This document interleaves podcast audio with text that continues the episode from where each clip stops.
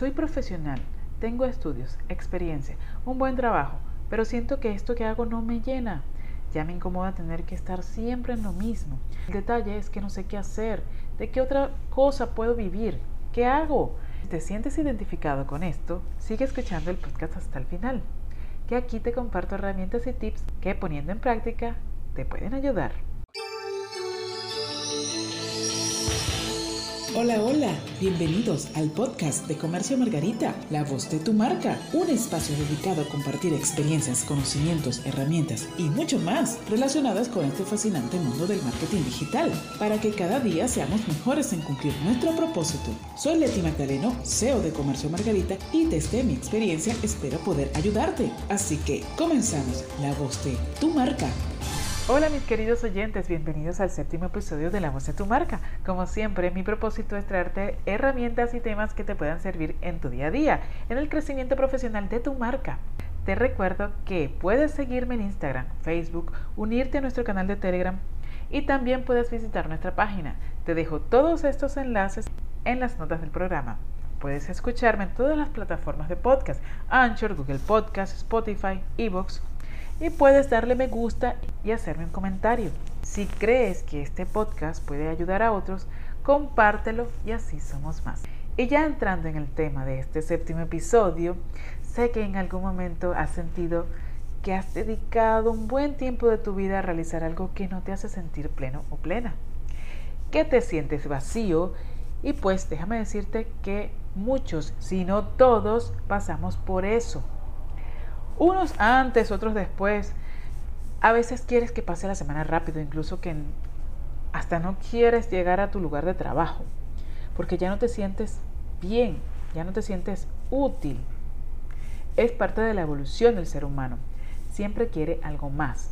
Si no, la vida no tendría sentido.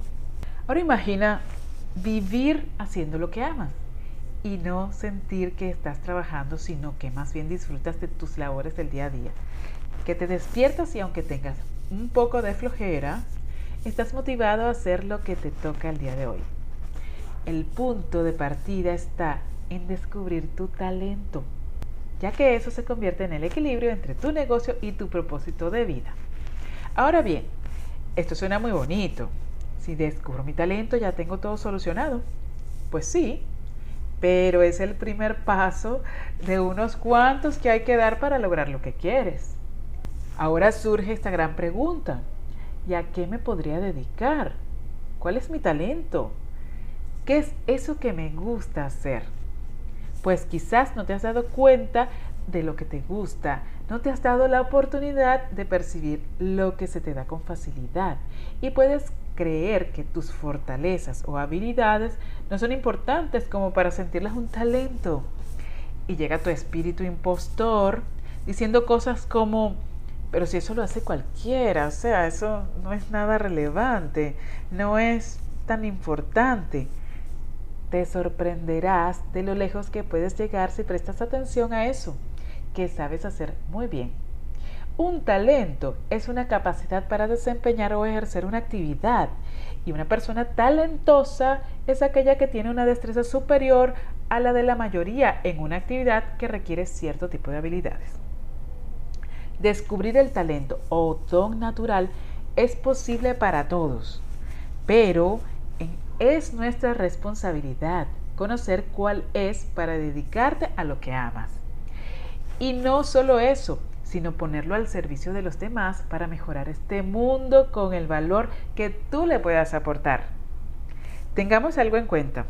El talento no es un privilegio de pocos. No, para nada. Todos tenemos talentos. No tienes que haberlo desarrollado desde pequeño. En muchos casos lo descubres al cabo de años y de forma inesperada. Y lo puedes desarrollar con la práctica y el entrenamiento. Esto se trata del talento aprendido o adquirido versus el talento innato o heredado.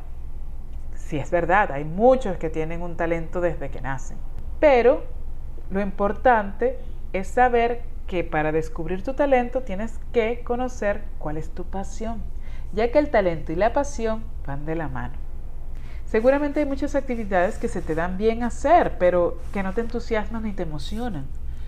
Entonces, realmente enfocarte en esas no sería lo más ideal. Ahora, ¿cómo puedes descubrir tus talentos? Vamos a recordar qué es el talento. Es una capacidad para desempeñar o ejercer una actividad. Y podemos mencionar tres tipos. El natural, que son los innatos, los tienes desde que naciste. Aquello que simplemente se te da bien de forma natural, incluso sin tener conocimientos o sin haber preparado, sin haberte preparado para ellos. Tenemos el otro tipo, que es el potencial. Son aquellos que sabemos que tenemos y están poco desarrollados, pero si los trabajas pueden llegar a ser un talento muy grande.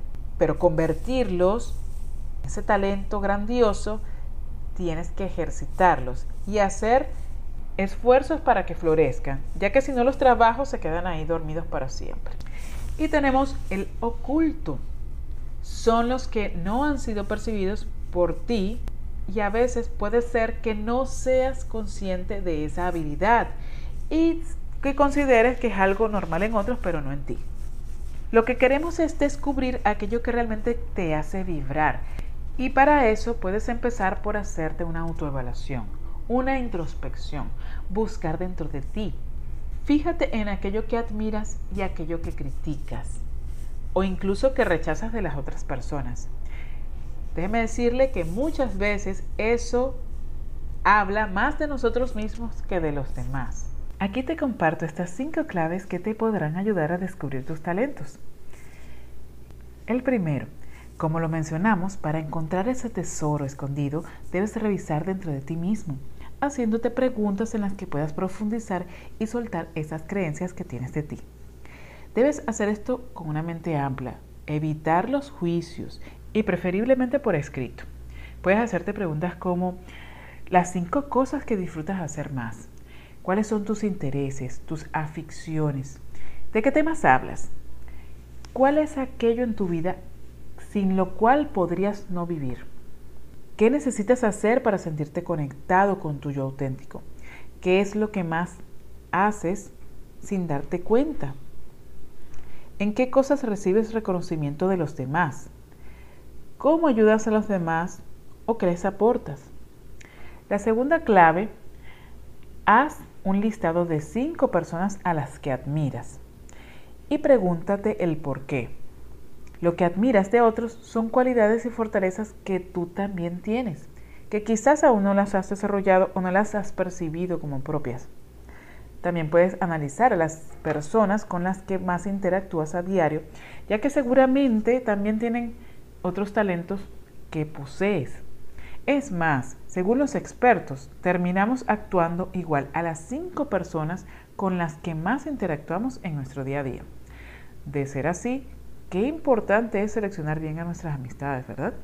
La tercera clave, haz una lista de por lo menos cinco actividades que haces y pierdes la noción del tiempo.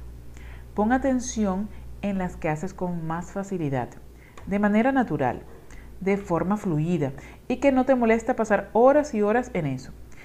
Eso se llama estado de flow, que te concentras tanto en algo que es como si desaparecieras. La cuarta clave, ¿qué harías aunque no te pagaran? Solo por el simple hecho de hacerlo. Evoca tu infancia, cuando eras pequeño. ¿Qué es lo que hacías simplemente por el gusto de hacerlo? todos, cuando somos pequeños, somos mucho más creativos, porque a medida que vamos creciendo, bien sea por los miedos o las creencias, vamos bloqueando esa creatividad.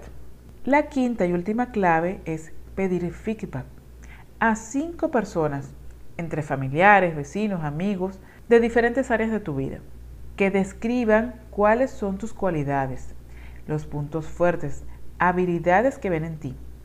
Las personas pueden percibir muchas más cosas de nosotros y así podrás validar la información que escribes de ti. Una vez realizada la actividad y ya teniendo tus talentos definidos, llegó la hora de ponerse creativo. Es la hora de pensar en cómo ese talento lo puedes poner al servicio de los demás y convertirlo en tu propósito. Siempre ten en cuenta que descubrir el talento es el primer paso porque Tener talento no es suficiente para tener éxito.